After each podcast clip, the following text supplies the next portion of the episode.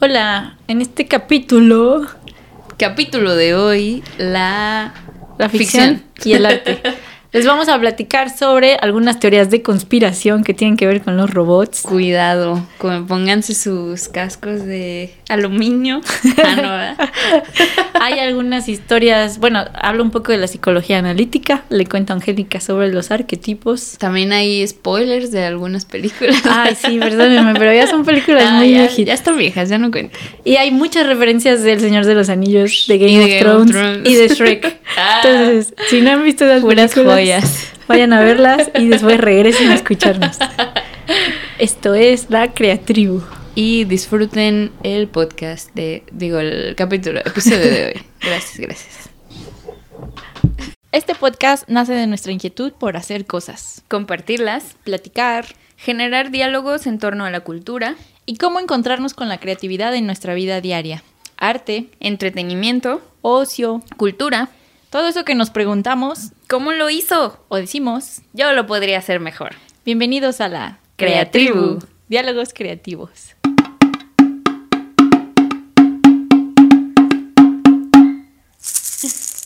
Hola, bienvenidos a la Creatribu. Oli, bienvenidos. Yo soy Angie. Yo soy Ana. Y esta es. Esta es. ¿Cómo están, tribu? Bienvenidos a otro capítulo más de una aventura emocionante que tiene que ver ahora con el mundo de la imaginación. ah, pinte, pinten un arcoíris en su cabeza. Este Meme de capítulo- Esponja. Este capítulo a mí me emociona especialmente porque me divertí mucho haciendo la investigación en torno y traje muchos temas que me son así como particularmente interesantes en este periodo. Mucho tiene que ver con los robots. así que El prepárense. sci-fi. Sí, porque vamos a hablar de la ficción en el arte o el arte y la ficción, que para definirlo eh, estaríamos partiendo de las situaciones imaginarias o nuestra posibilidad de imaginarnos nuevos mundos y cómo se transforma esto en piezas artísticas, ¿no? Ya sea cine, literatura, artes plásticas, música, danza, todo esto. Donde a ustedes se les ocurra que pueda aterrizar. Donde hay arte, ahí está la ficción. De arte, ahí estaré. y me, bueno, como la línea que quiero seguir es empezando por la, la ficción en los cuentos o cómo construimos historias. Entonces voy a empezarles hablando de historia. Venga. Y esto eh, partiría de los arquetipos. ¿Tú sabes qué es un arquetipo, Angie? ¿O te remite a algo esta según palabra? yo, es como. Es que sí sé qué es, pero no sé cómo explicarlo. A ver. Eso quiere decir que no lo tengo muy claro. un ejemplo que se te ocurra. como como la, la descripción o como una figura de una personalidad o algo así, ¿no? Ajá, Según sí. yo. Sí, es un modelo ideal de una persona o una figura como que seguimos o que se replica o se ejemplifica para entender que una figura es la representación como formal de Ajá. algo, ¿no? Eh, los arquetipos los encontramos mucho en las historias, en los cuentos, en el tarot. El tarot usa Ah. muchísimos arquetipos. bueno, para los que conozcan el tarot.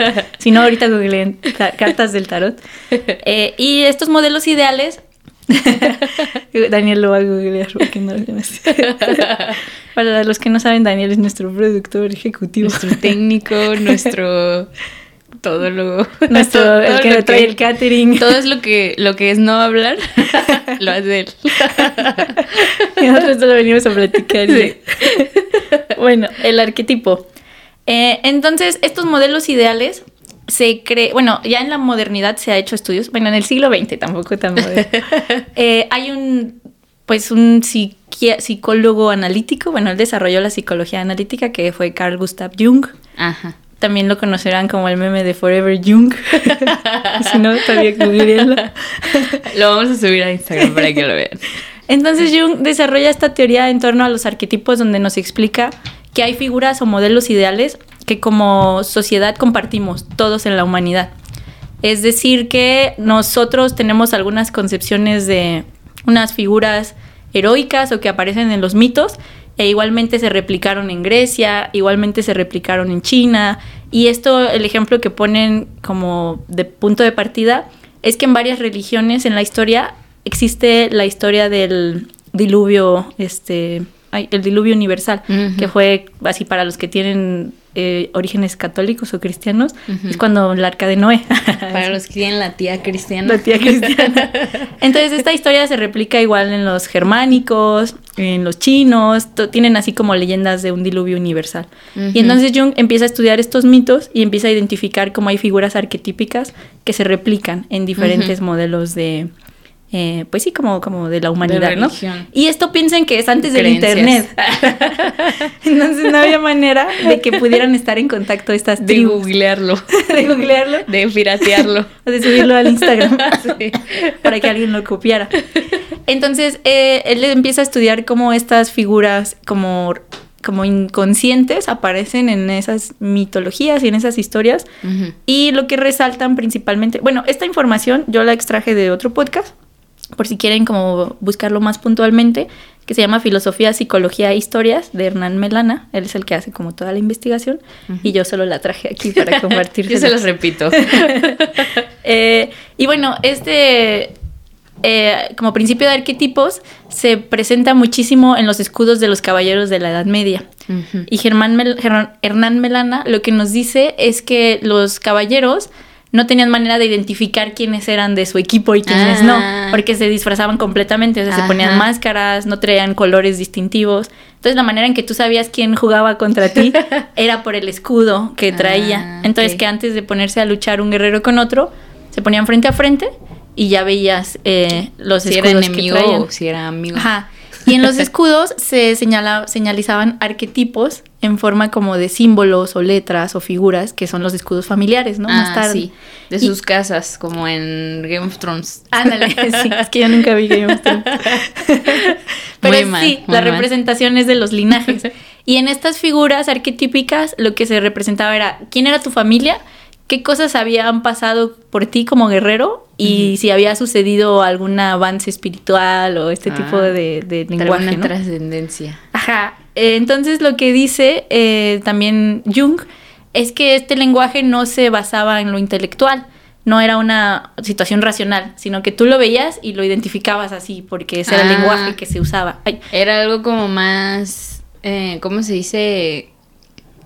Pues que no se pensaba demasiado, ¿no? Que... Sí, que lo veías y decías, ya, ya sé, tú eres de los... Intuitivo, ¿no? tú eres de la casa Lannister.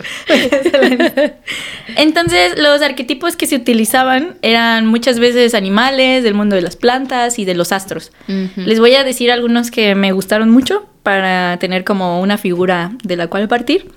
Eh, una de ellas es el águila, que el águila lo que representaba era como la astucia, porque las águilas pueden elevarse arriba de las nubes y ver el sol y estar cerca de los fenómenos celestes, ¿no? Entonces se considera como un ángel o la reina de todas las aves. Entonces traer un águila en tu escudo o en tu estandarte significaba que tu familia tenía esta astucia, ¿no? O esta ah, inteligencia como de ver más por encima de todo. Ajá. Eh, también... Ahí, nada igual atrás. y lo curioso de esto es que esto estamos hablando de la Edad Media, pero estas representaciones de las águilas también se utilizan, los griegos las utilizan para representar... Ah, es los de la América. en el fútbol.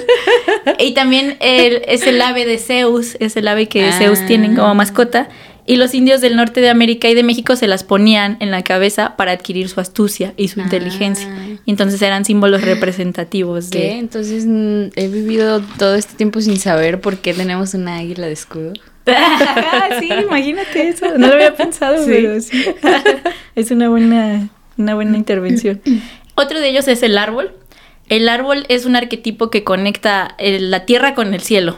Es como la representación del cosmos y su ah, transformación. Ah, ah. Como la manera en que todo se puede superar, la vida es perpetua y estamos en constante evolución, ¿no?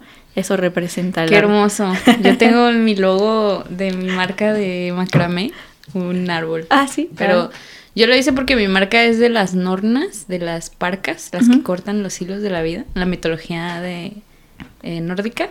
Y, y, y ellas viven en el árbol de que es como el árbol de la vida, pues, para los nórdicos, que es el Yggdrasil.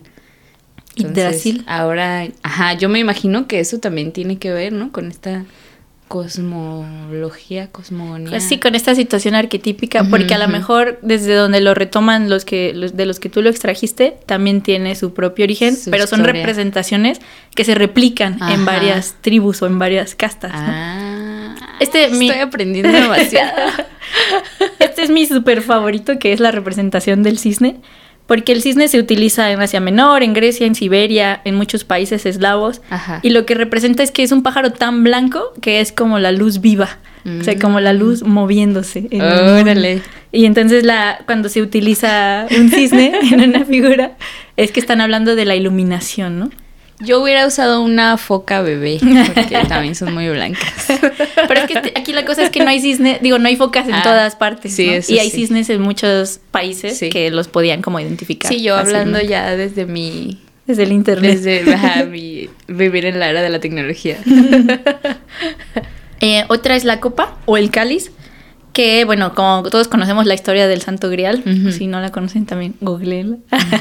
el Santo Grial es esta copa que representa a la que cargó la sangre de Cristo y que se supone que los guerreros medievales la buscaban, ¿no? Porque tenía la cualidad de darte la vida eterna. Ajá. Y esto se representa porque es la figura que se asemejaría al Cristo, porque Cristo es el contenedor de la sangre de Cristo, ¿no? O sea, él es ¿Qué? la figura. Ah, ya. Él es la copa. Él es la copa. Ajá, Ah, Cristo, la copa se representa con la figura de sangre. Cristo. Ajá. Y representa la inmortalidad, ¿no? Como vivir Ah. para siempre. Eh, el otro son los dragones, que tú eres Sí, muy fan de los dragones. dragones. Que lo interesante de los dragones es que en la Edad Media se utilizaban como estandartes que pueden así hacer como alusión a lo terrorífico o a la fuerza y a la inteligencia, así como Mm. desde los lugares, así dependiendo de qué se acompañaban. La otra es la espada. La espada me parece muy interesante porque tiene esta cualidad de destruir o de dar, impartir justicia, ¿no? Y se dice que la espada tiene doble filo porque el caballero que es quien porta la espada puede irse al lado oscuro Ah. o irse al lado de la justicia, ¿no? Benefactor. de Es una, ahora justicia. sí que eso es un arma de doble filo. Ahora sí. Otra es la lanza. La lanza eh, se supuestamente representa la precisión, porque donde pongo el ojo pongo la lanza. Eso era antes de que se inventaran las, Las balas. Y la lanza se asemeja a las flechas, porque dicen, bueno, ahí también hace referencia a la Biblia en la que Jesús Cristo cuando estaba crucificado fue como picado por la lanza Ajá. esta de La del destino, ¿o qué? Sí, no recuerdo Sí. cómo se llama, pero esa herida nunca sana, ¿no? Ajá. Entonces dice, cualquier cosa que es atravesada por la, por la lanza es una herida que siempre sangra, Ajá. porque la lanza representa el pensamiento como crítico que se hace como ataque hacia un otro y por esto se puede hacer a distancia, ¿no? Ah, O sea, yo con mi lanza del intelecto a favor de mi inteligencia puedo lastimarte y esa herida nunca se cierra. Es como una, una ofensa con palabras que te llega. Ajá. Jamás se que cierra. te hiere Ah, y nunca se olvida. Eh, otros son los astros, que entre ellos estarían el sol y la luna. La luna representando un principio femenino, que todos creo que tenemos una relación directa con este arquetipo. Ajá. Y es un devenir del nacimiento, este, la muerte, también tiene que ver con la creación. Eh, pues ustedes creativos que tengan estos estandartes. Con la creación, la creatribu. Y el sol me gusta mucho porque representa la inmortalidad, porque el sol desciende en la noche hacia el reino de los muertos y regresa Ah. victorioso al día siguiente, ¿no? Entonces el sol se consideraba como... Pelea contra los zombies y luego regresa. Pelear contra los del inframundo. Y este símbolo me gusta mucho porque guiaba a los guerreros como en esta consideración de renacer, ¿no? De salir de, de la oscuridad y poder como tener esta eh, esperanza, ¿no? Hacia la vida. Órale, qué chido. Y esta que yo utilicé también para mi logo, que es la torre, es que tenemos un proyecto que se llama La Torre y justo llegamos a este arquetipo y nos gustó mucho porque es una representación de, bueno, en la Biblia se utiliza desde la Torre de Babel, que es esta torre que construyeron para llegar al cielo. Entonces, por su altura, se entiende que es la manera de ascender, ¿no? Como Ajá. hasta, hasta el cielo, tal cual. Y adentro resguarda algo. Entonces entendemos cuando vemos una torre que hay algo adentro que proteger o Ah. algo digno de ser protegido. Eh, y la última que les voy a decir es la rosa. La rosa, esta es muy bonita porque a pesar de que la vemos en todas las representaciones del romance y el amor, lo que representa este arquetipo es la transformación. así como nacer, renacer y convertirse en algo nuevo, en algo que transmuta. Y Ok. esta también está representada en la Biblia que dicen que la sangre de Cristo que se derramó se convirtió en pétalos de rosa. Oh. Entonces esta se utilizará en los estandartes como una familia que ha pasado por una transformación o ha sido purificada a Mm, través del, del drama. ah, y hay otra que quería también decir, la de los peces. Eh, la representación de los peces tiene que ver con... Ah, porque esto es algo muy importante que mencionar. Eh, Jung dice que nuestra, to- todas nuestras eh, conductas internas traen los arquetipos como, co- como si nosotros inherentemente ya los estuviéramos cargando. Entonces lo que dice, les voy a decir una cita que, que encontré de él que me gusta. Ah, no es cierto, esta no. bueno, lo voy a decir yo como me acuerdo. Citando. Parafraseando. Parafraseando. Dice que lo, lo animal, los astros y la posibilidad de la destrucción todos la cargamos con nosotros. Mm. Entonces por eso podemos identificar lo animal en los otros, ¿no? Así dice como cuando alguien es astuto como un zorro. Ah, sí. O dices esa persona es una víbora. Como esta serie de la de Bojack Horseman, que todos sí. están representados con animales también y tienen características como de esos animales. propios de los animales, Sí. porque los animales se entienden también como que tienen cualidades o defectos que son propios de la humanidad, ¿no? Que nosotros podemos transformarnos en ellos. Y esto ya diciéndolo de los peces, el pez se entiende como un animal que guarda el conocimiento secreto, ¿no? Porque está Ah. debajo del agua y se pone Muy mucho enigmático. ¿no? es enigmático, sí. Y se utiliza mucho para representar lo, como lo, lo que está oculto, los misterios. Eso lo tienen de símbolo los cristianos, ¿no? Ajá, También lo sí. del pez. También Sí. porque representa la palabra oculta, ¿no? Ah, oh, Eh, no sabía, no sabía. Oh, Entonces, esto lo traían los guerreros en sus, en sus escudos. Ajá, cada Así. familia es como, como determinaba cuáles eran las cualidades que querían evidenciar para que los otros guerreros identificaran de dónde venías y cuáles eran las cualidades de tu linaje, ¿no? Oh. Hay algo muy bonito que me que también menciona este señor en el podcast. Dice que algunos guerreros cuando estaban en luto o estaban pasando por crisis sus linajes usaban los, escudos al revés. Ah. Y así de entonces. cabeza. Ajá, de cabeza. Ah. Y entonces había Así con la, con la parte donde la sostenían para afuera. ¿no? Ay, no. Ay, ¿de dónde lo agarro? no, sí, estaban invertidos. cabeza. Ajá, para que las, los guerreros contra los que luchaban entendieran que esta familia estaba pasando por, Ah. una, por un duelo o por una situación así crítica, ¿no?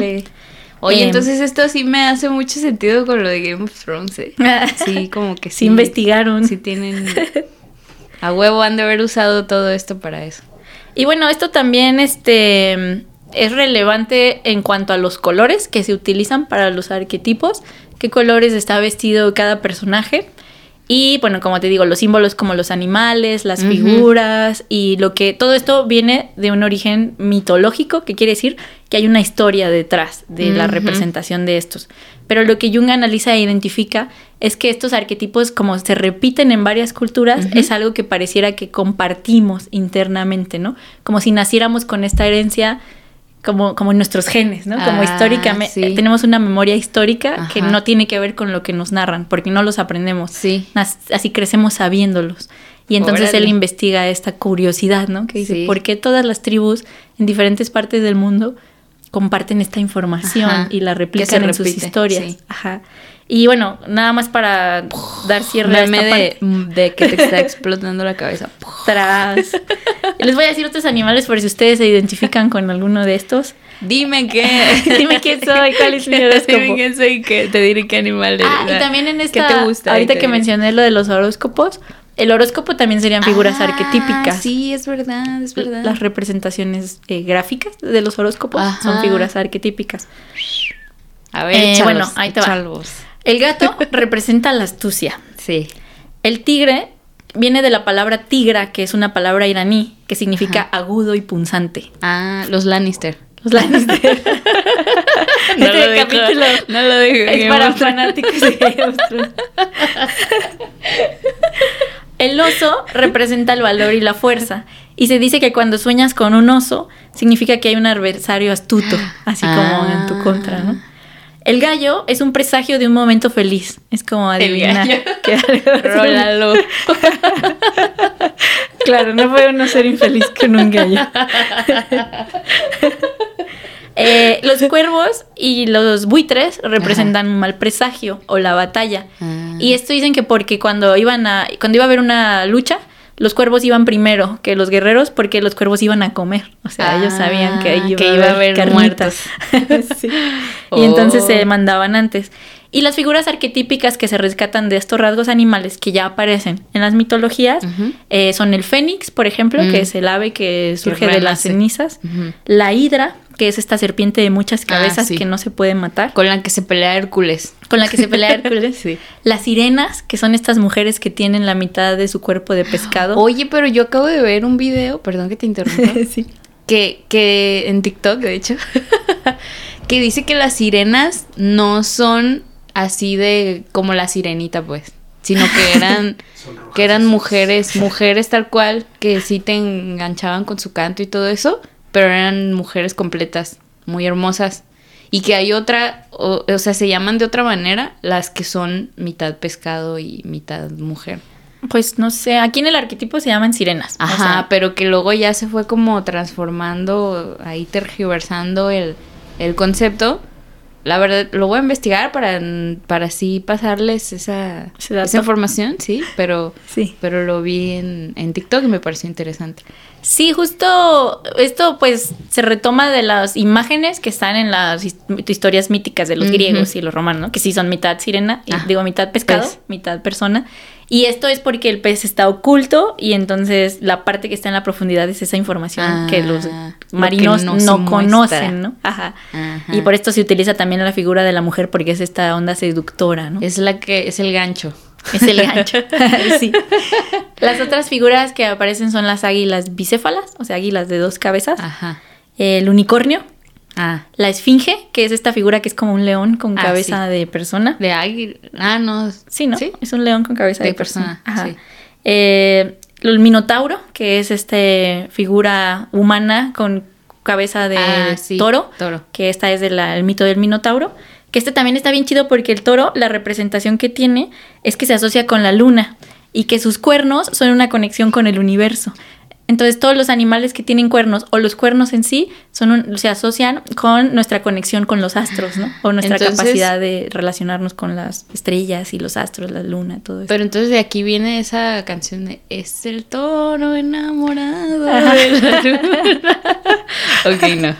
A lo mejor sí, ¿eh? no lo había pensado tampoco.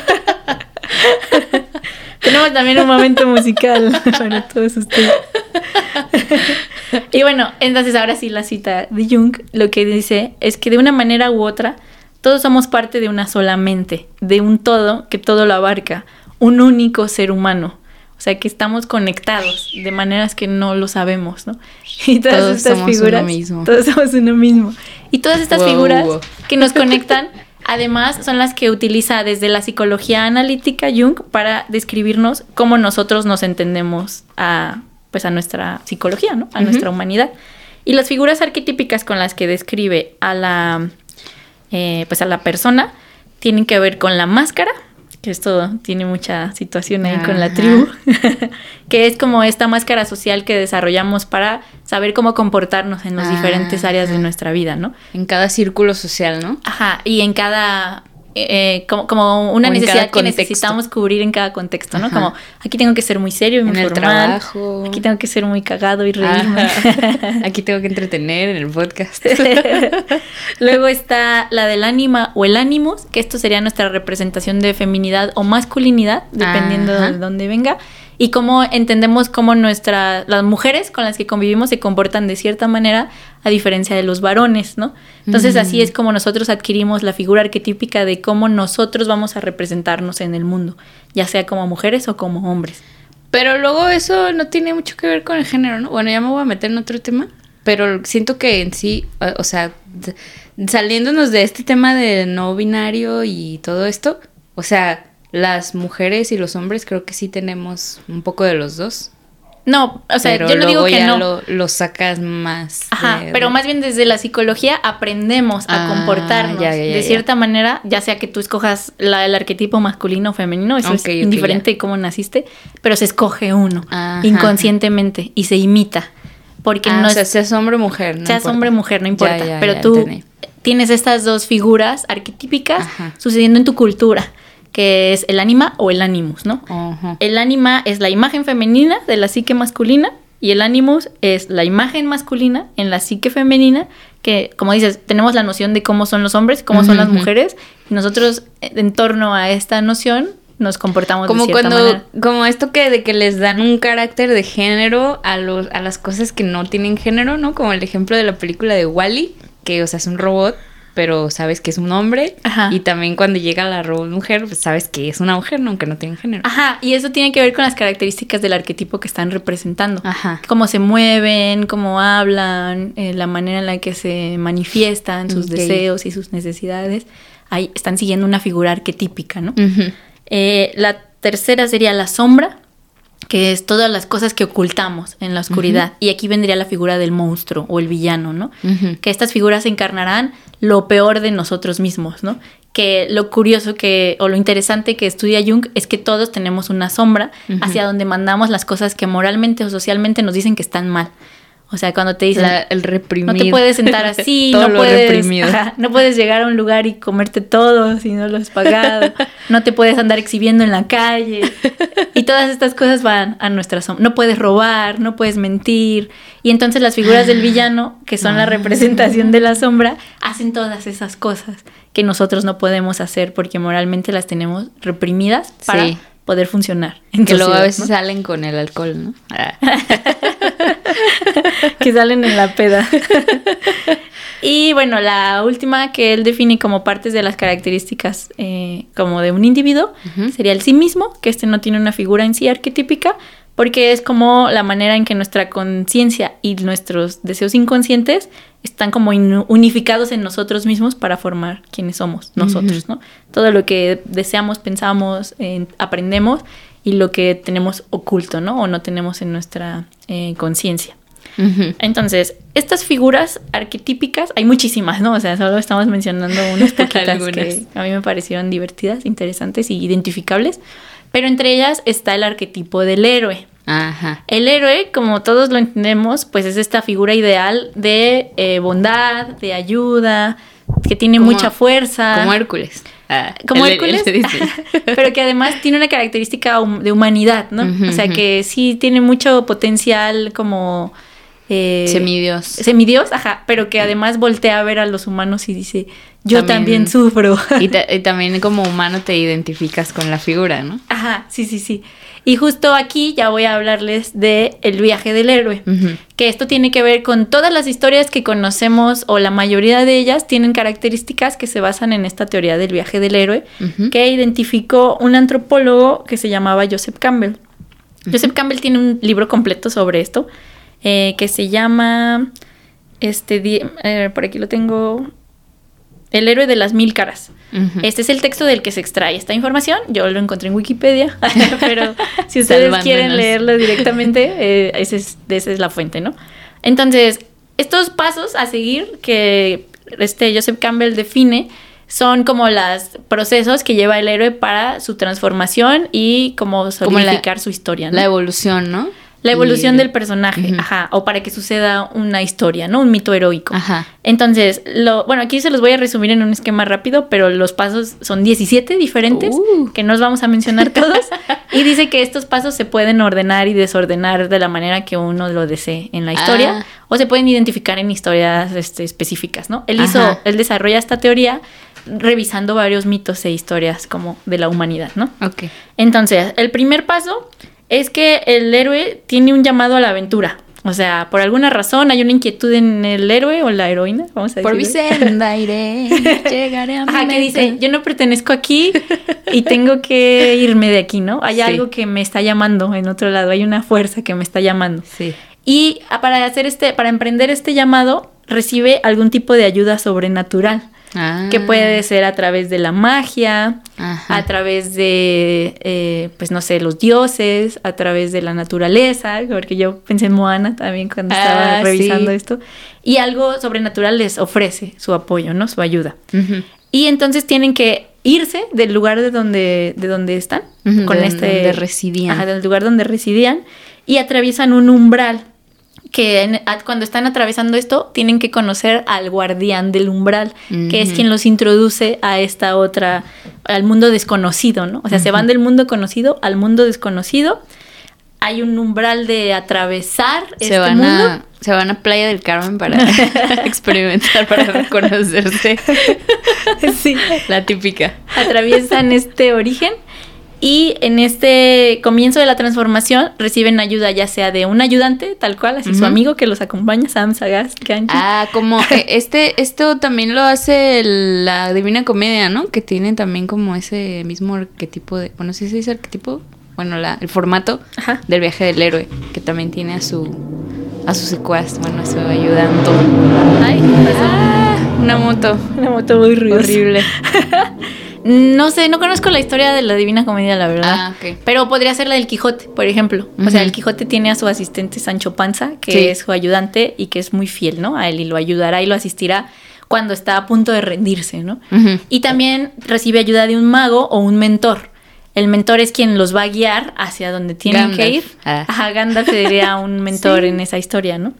Y entonces en este camino, Ay, cuando atraviesan eso, Disculpen. eh, se enfrenta con retos y tentaciones que pondrán al héroe en, a cuestionarse como su propia identidad, ¿no? El anillo. El anillo. El anillo de poder. Y entonces en este cuestionamiento y en estos retos cae en un abismo. Y este abismo es el punto más bajo de su Ajá. viaje en el que se, se semeja a la muerte, ¿no? Cuando ya llega a Mordor. ya pues. Digo, si no han visto los Señores de los Anillos, no van a sí, no estaba entendiendo todas estas referencias. Por favor, véanlas, muy buenas. Pero sí, es la muerte. O bueno, vamos a pensar en Shrek. Ah, ah, ándale, muy creo bueno. que Eso todos todos lo han visto. sí. Hemos visto, o si no la mayoría, sino vean lo que están Sí. haciendo aquí. Pónganle pause al podcast y vayan a ver Shrek. Shrek también cae en un periodo de, de, pues sí, como de desazón, ¿no? Que tal vez él Ajá, no se ajá. enfrenta a la muerte directamente, pero se enfrenta a un gran peligro, Sí. que es esta sensación de perder todo lo que conoce y todo lo que posee, ¿no?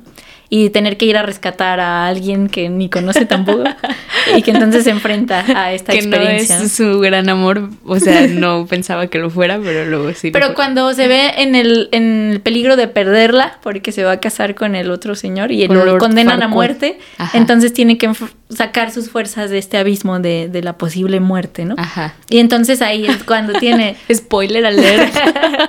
ahí es cuando tiene su revelación, que es como, yo ya sé que quiero, ¿no? O sea, ya sé que amo a, a Fiona. Y entonces lucha y tiene su transformación heroica, ¿no? Ajá. Que es lo que adquiere la fuerza a través de todo este proceso que ya inició.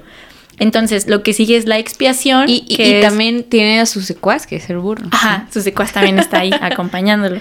Tiene su expiación, que es el periodo en el que ya como que rinde cuentas de decir, yo pasé por todo esto y quiero decir que soy un ser nuevo y ya me di cuenta de todas estas cosas y adquiero Como esta la nueva fuerza, ¿no? revelación, ¿no?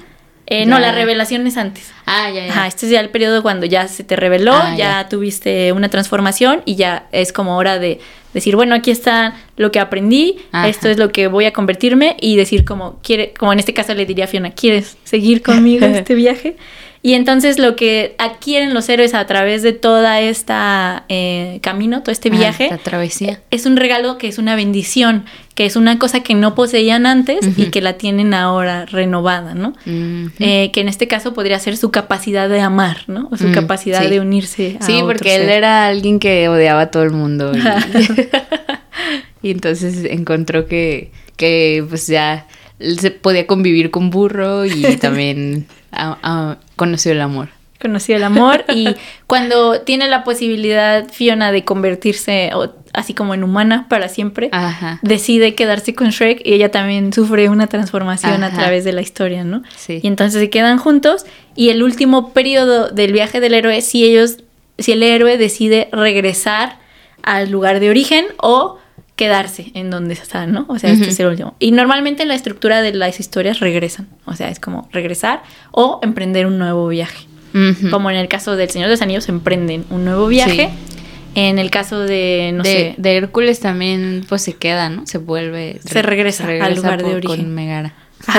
se queda a donde descubrió su gran amor.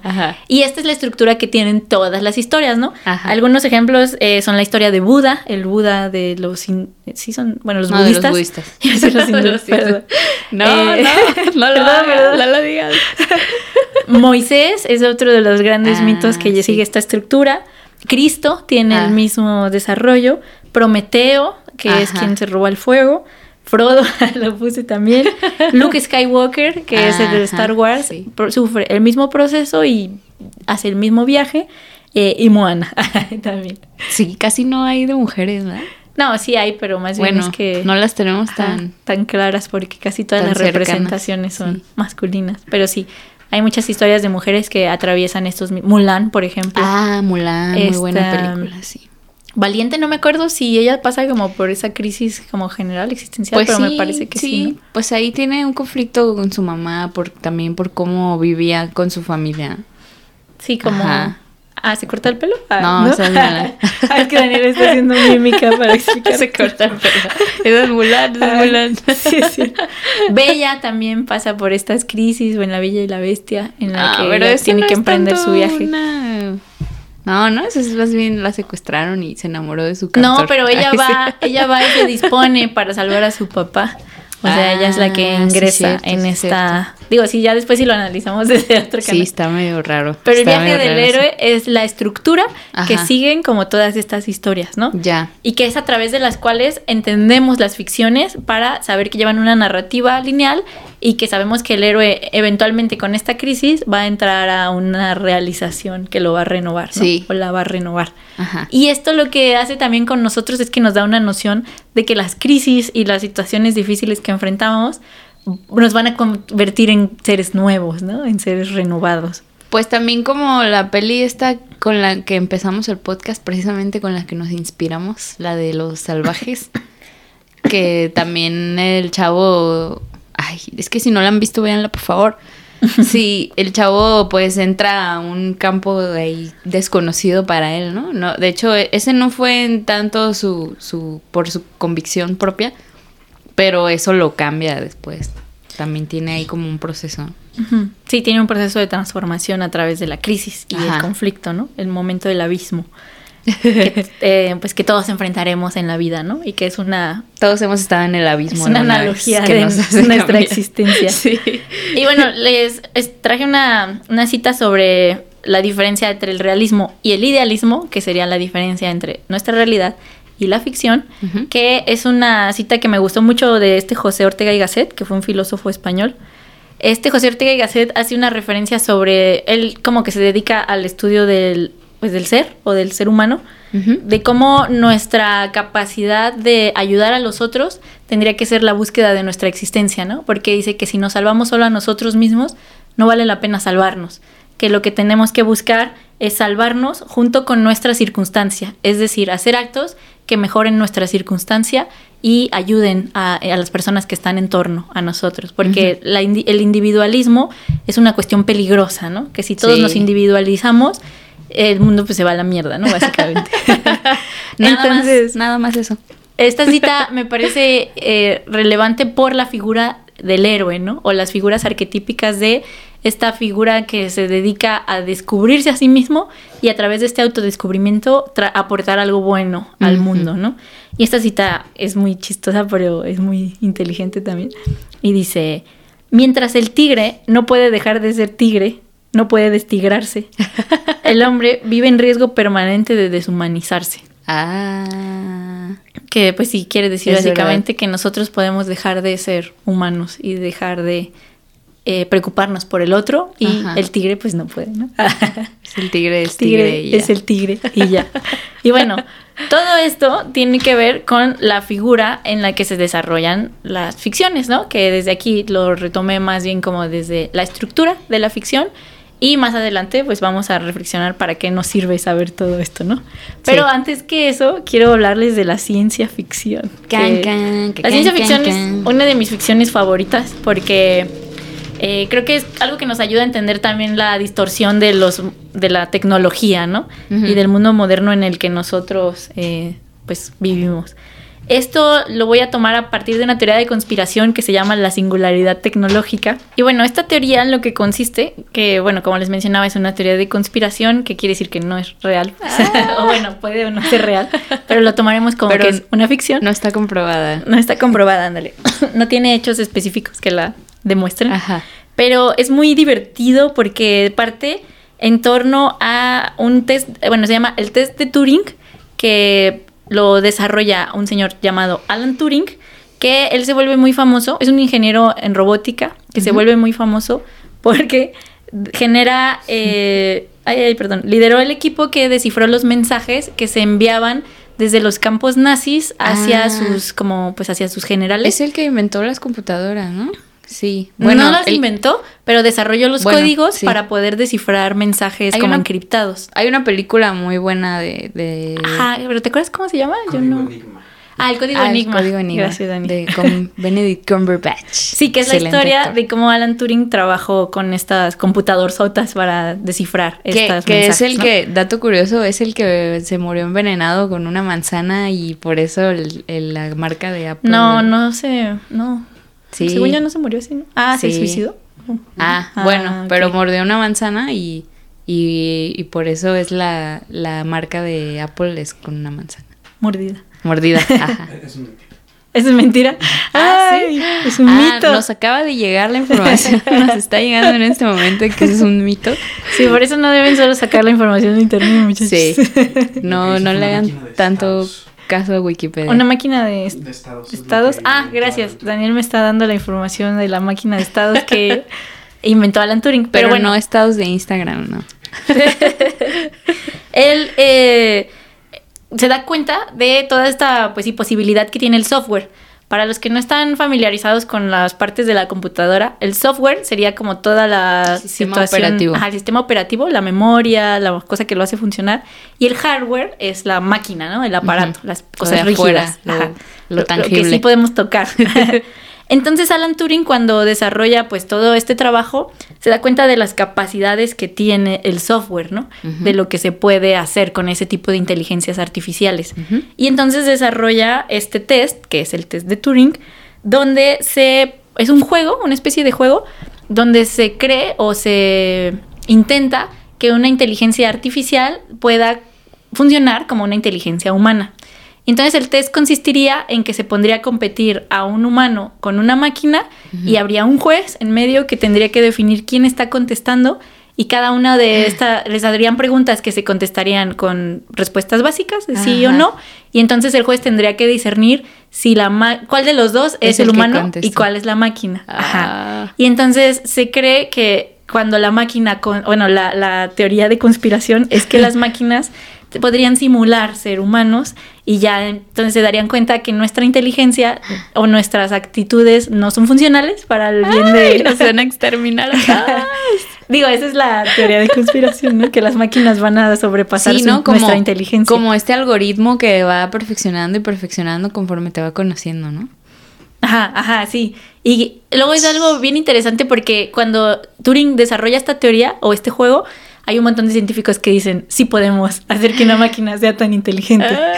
Y entonces empieza a trabajar como... Esto está bien chido porque trabajan unos científicos así como, pues que tienen que ver con la tecnología, programación de software, y un psicólogo, para que Ah. entiendan cómo respondería una persona naturalmente a diferentes este, consideraciones, ¿no? Ajá. Y otra de las eh, como, como pruebas que se hacían para saber si la máquina podía como adivinar pensamientos en el futuro es que las ponían a jugar ajedrez Mm. con jugadores como mundialmente famosos, ¿no? Y así la máquina tendría que anticiparse a los movimientos del jugador como de verdad resolviendo procesos mentales, ¿no? O procesos, bueno, de inteligencia, no Ajá. necesariamente mentales, porque no tienen mente hasta ahora las máquinas. Y este se llama el sí. juego de la imitación, que me parece que también hay una película que se llama The Imitation Game, en donde pues sí, las máquinas están bueno, los científicos están intentando que las máquinas desarrollen una inteligencia en donde puedan, eh, pues, tener conciencia y anticiparse a acciones, ¿no? Una de las preguntas que, que se tocan en esta teoría que nos dicen que una máquina no puede tener razonamiento lógico es que dice, si una rata estuviera colgada de las patas, de perdón, de las patas traseras o de la cola, así como, como de vista al suelo, o sea que su cabeza estuviera cerca del suelo, ¿cuál de sus partes estaría más cerca del suelo? ¿Su cabeza o sus patas delanteras? Y entonces dicen, esta pregunta la puede contestar hasta un niño, ¿no? Sí. Pero una máquina no puede contestarla porque no tiene una capacidad lógica de pensamiento, sino que está programada para responder. Predecir. Ajá, como para predecir o responder en torno a información que ya tiene adentro, ¿no? Ah, Pero no puede pensar, pues no puede decir, mm, imaginar o visualizar Ajá, o decir. visualizar la creo rata, que esto, ¿no? el cuerpo. y- Ajá, sino lo que hace que parezca que una máquina es inteligente es que están programadas para responder a patrones de conducta que nosotros insertamos, ¿no? Ah. Y que van así como adecuando, como por ejemplo si ustedes tienen una Siri o una Alexa y ya saben Ajá. qué música escuchan o Sí. juegan este juego de las adivinanzas, Sí, que el algoritmo ya te va aventando cosas similares. es porque accede a información que tú le estás como eh, programando, ¿no? Sí. Para tener, pero no te va a poder contar, no te va a poder consolar o decirte, ay, ¿cómo estuvo tu día? Y si te Porque estás entiendo". escuchando esa canción tan triste, andas bajoneada, ¿verdad? Estás triste, ¿verdad? este, y bueno, esta teoría también que aparece en muchísimas películas de ciencia ficción se basa o parte de, bueno, muchísimo su origen lo tiene en la Guerra Fría. Que para darles un poquito de contexto, la Guerra Fría fue cuando Estados Unidos, bueno, cuando termina la Segunda Guerra Mundial, que gana Estados Unidos en, pues, en apoyo con la Unión Soviética, se dividen sus fuerzas y se reparten como el mundo. Y entonces ellos siguen en, en una guerra que no está declarada porque tienen miedo como de los armamentos nucleares, Ajá. pero se desarrolla mucho espionaje en torno como a estos dos países. Y hay un montón de ciencia ficción que parte de esta, eh, como tema. de esta condición histórica, ¿no? Entonces, lo que se buscaba era poder programar así como una, eh, una computadora que pudiera tomar el papel de una persona y engañar así como una inteligencia humana que no pusiera en peligro a una persona o que fuera como súper inteligente, ¿no? Ajá. Y de ahí pues parten todas estas mitologías o historias como de la ciencia ficción de eh, superhumanos que están programados como computadoras para Ah. hacer cosas o que se les pone un chip, así como por ejemplo podemos pensar en Robocop, que si ustedes no son muy viejos no van a conocer a Robocop. Pero otra sería, este, no sé cómo la, no sé si vieron, es que esta también es una referencia muy vieja, la Femniquita, ¿te acuerdas de eso? Uh, no, yo creo que no la vi, pero sí me suena el nombre. Pero bueno, todos Pero estos sí. personajes que son espías de Ajá. Estados Unidos o rusos y que tienen un superpoder que desarrollan como en contra del país enemigo, Ajá. parte de estas narrativas como de la Guerra Fría, ¿no? Y de los experimentos que se estaban haciendo para dotar de superinteligencia a las máquinas y que estas máquinas pudieran como razonar y resolver problemáticas que los humanos pues no podemos resolver o que no sé, que no estábamos tan aptos para Ajá. resolverlas, ¿no? Entonces, este, bueno, esto se los cuento porque todas las narrativas que surgen en torno a esta teoría de la singularidad tecnológica, lo que nos dicen es que eventualmente la inteligencia artificial nos va a superar. Y, eh, y como la inteligencia artificial carece de moral o de una experiencia ¿Eh? sensible ante los seres humanos, No están humanizadas Ajá, ajá, prácticamente. está deshumanizada, entonces harán lo que en función de su bienestar, pues mejore su existencia. ¿no? Como el este, el malo de que truena los dedos. ¿Cómo se llama? ¿El El, malo que de truena? Marvel. Ajá, Thanos, Thanos. Ah, que ya. dice, no debe de haber tantos humanos, así que los voy a desaparecer poco. Pues sí, uno de los ejemplos como más dirigido a la tecnología sería como, no sé si viste Alien o bueno, seguramente... eh, es que hay unas nuevas de Alien que se llaman Prometeo, que a mí me gusta Ah. mucho. Hay un personaje que es un androide, que si no lo han visto, pues ya se las acabo de cebar. Pausenle, es pausenle al podcast y vayan a verla antes de los spoilers. Y este personaje, bueno, spoiler alert, porque les voy a decir qué pasa. Este personaje no se da cuenta la tripulación de que es un androide. Un androide tiene que ver con eh, un- una, máquina que tiene forma de persona, ¿no? Eso es la definición de un androide. Entonces este androide se tiene que cumplir una misión para la que fue programado. Como los de Dragon Ball también. Como los de Dragon Ball. 17 y, y 18. Pero se da cuenta de que la tripulación está como desviándose de su misión por cuestiones sensibles, ¿no? Que están como enfrentándose a alguna Ah, sí, problemática. que empiezan como a desarrollar ya sentimiento, ¿no? No, no, este androide ah, no. ¿no? Lo que hace es lo contrario, sino Ah. que juega las cartas ahí de la conspiración en torno a que los humanos se vayan destruyendo uno a uno para que la misión se cumpla, ¿no? Ajá. En favor de la misión. Y esto lo que dice en el peligro es que las máquinas no son programadas con humanidad. Ajá, son programadas para cumplir una función y esto dice tendrían que programarlas para no hacerle daño a los humanos. Sí. Que es el mismo ejemplo que aparece en la película de Stanley Kubrick de la Odisea en el espacio, donde hay una inteligencia artificial que está insertada en la nave Ajá. y esta inteligencia sigue órdenes de cumplir una misión, pero los humanos eventualmente empiezan a estorbar en esa misión y los empieza a, pues, a descartar, ¿no? Como hay un capítulo de Rick and Morty donde también tiene que van a a otro a otro planeta, a otra dimensión y van con con Summer, con la hermana. Y entonces ellos se salen y mantén a la nave le dicen, mantén a salvo a Summer. Y entonces empieza a hacer así un desmadre que empieza a matar gente a su alrededor. Y ella, no, solo me estaba ofreciendo no sé qué. Y así, y te empieza a hacer. Y llega la policía y empieza a matar a la policía. Ajá, y ese es un ejemplo de una inteligencia artificial que no está condicionada para la, pues para la ambigüedad, ¿no? Ajá. O sea que todos son órdenes racionales, bueno, como basadas en una programación que no tiene que ver con no hacer daño, ¿no? O sea, Sí. solamente es. Y ese es el peligro que se entiende desde la teoría de la singularidad tecnológica, ¿no? Que estamos en peligro porque las máquinas no pueden leer la ambigüedad o la Sí. o las emociones y entonces Sí, de por solo sí van a hay, actuar. De por sí hay humanos que no pueden. Ahora imagínate las máquinas.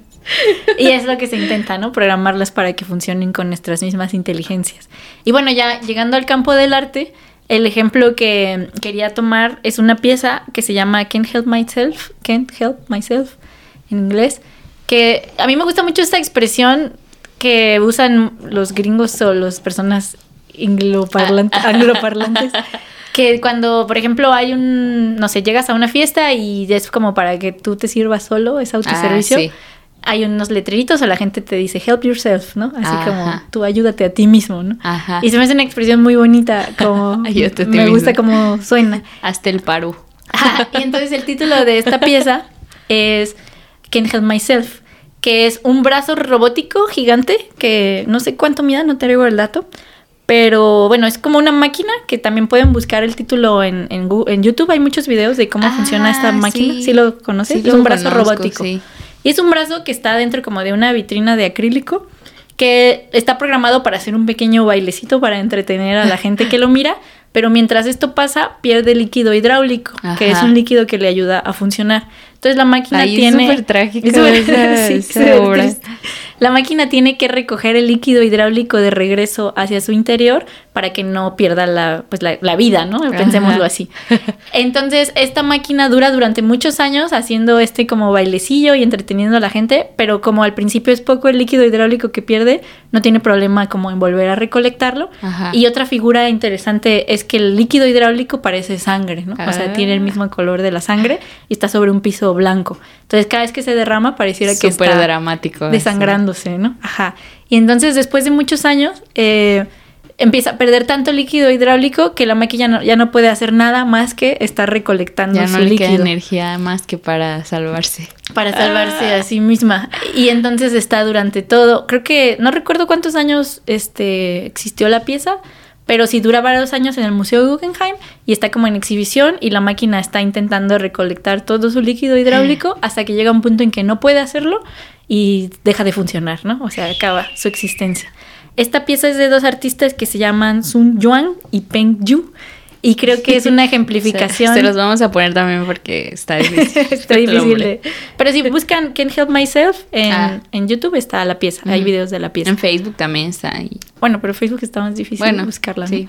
Y lo que, bueno, esta ejemplificación de esta pieza me interesa traerla porque nosotros como seres sintientes y sentipensantes vemos a la tecnología como si fuera... Humana. Ajá, empatizamos hasta Sí. con procesos tecnológicos, ¿no? Porque Sí. conseguimos proyectarnos en la eh, pues sí, como, como en las experiencias de los otros, ¿no? Y esto, trayéndolo al terreno de la ficción, tendríamos que preguntarnos, entonces, ¿para qué creamos las ficciones, no? ¿Cuál es la finalidad o la función? Y bueno, la respuesta que yo aterricé como con toda esta reflexión era por dos razones, ¿no? Dos posibilidades. Una es porque nos aburre nuestra existencia ah. y la otra es porque nos da miedo nuestra finitud. También. Y así es decir, la conciencia de que vamos a desaparecer, ¿no? Sí. Y entonces las ficciones nos ayudan o a volver más entretenida nuestra existencia o a entender que hay cosas más allá de nosotros que nos pueden salvar. Esa esperanza, ¿no? Ajá, tener esperanza en las cosas que, que traspasan mi ser, ¿no? O traspasan mi existencia. Y por esto creamos ficciones en torno a todo lo que nos rodea, ¿no? Sí. En torno a, a las personas, a las eh, figuras, a los arquetipos, a las mitologías, a la naturaleza y al arte, ¿no? Sobre todo. Y bueno, nuestra manera contemporánea de generar ficciones sería a través del arte, lo que fue antes, a través de la mitología y la historia y todas esas cuentos que nos contábamos alrededor de una fogata, ¿no? Ahora los oh. contamos en los museos, al lado de un brazo robótico gigante. A través de una pantalla. Y bueno, creo que ya me pasé muchísimo de tiempo, no estoy segura. Pero vamos a, esta es como la ficción en el arte, no sé si tienes algún comentario. Qué hermoso. No, me, me he quedado sin palabras. Sí, es mucha información, entonces escuchen el capítulo dos o tres veces. Sí. Para que puedan buscar todos los referentes en internet. He aprendido muchas cosas. Y además podemos reflexionar en torno a para qué sirve crear cosas, ¿no? Y bueno, de su creative de hoy, que nos faltó ahí como puntualizarlo, sería buscar una ficción que les inspire, ¿no? Y verla varias veces. Que les dé esperanza. no algo catastrófico y horrible. Digo, también puede ser algo de terror. o bueno, si les gusta también, pues está chido. Con final feliz está más chido. Digo yo. Me esperanza. y yo les voy a recomendar que vuelvan a ver Alien, la primera, porque yo estaba haciendo revisión del capítulo primero cuando grabamos esta otra versión. Y hablamos ahí del personaje de. Ay, se me olvidó el nombre. De la personaje ah. principal de ah. Alien. Este. Pero bueno, es Sigourney Weaver, la actriz. Ah. Y que al final, cuando. Otra vez, spoiler alert. Cuando ella se queda sola en la nave y mueren todos los. ya es súper spoiler. Digo, si no la han visto a estas alturas, también no manches. ya no es spoiler. y mueren todos los tripulantes. Ella salva al gato antes de bajarse de la nave, ¿no? Ah. Antes de teletransportarse como fuera de la nave donde está el alien, se lleva al gatito y lo salva y llega a la Tierra con el gato, ¿no? O sea, ah. salva. Y esto es una cualidad de la humanidad que nosotros tenemos aún en las situaciones de conflicto, ¿no? Entonces para mí es sumamente inspirador que lo salve. Sí, la neta. Y bueno, es como en un, en un incendio, pues yo lo primero que haría sería agarrar a mis gatos. Adiós a todos. Adiós, bobos. y bueno, con esto podemos cerrar la ficción en el arte. Muchas gracias, Angie. Muchas gracias, Daniel. Gracias a todos por escuchar. A todas, a todos. Y síganos en nuestro próximo capítulo de La Creatribu.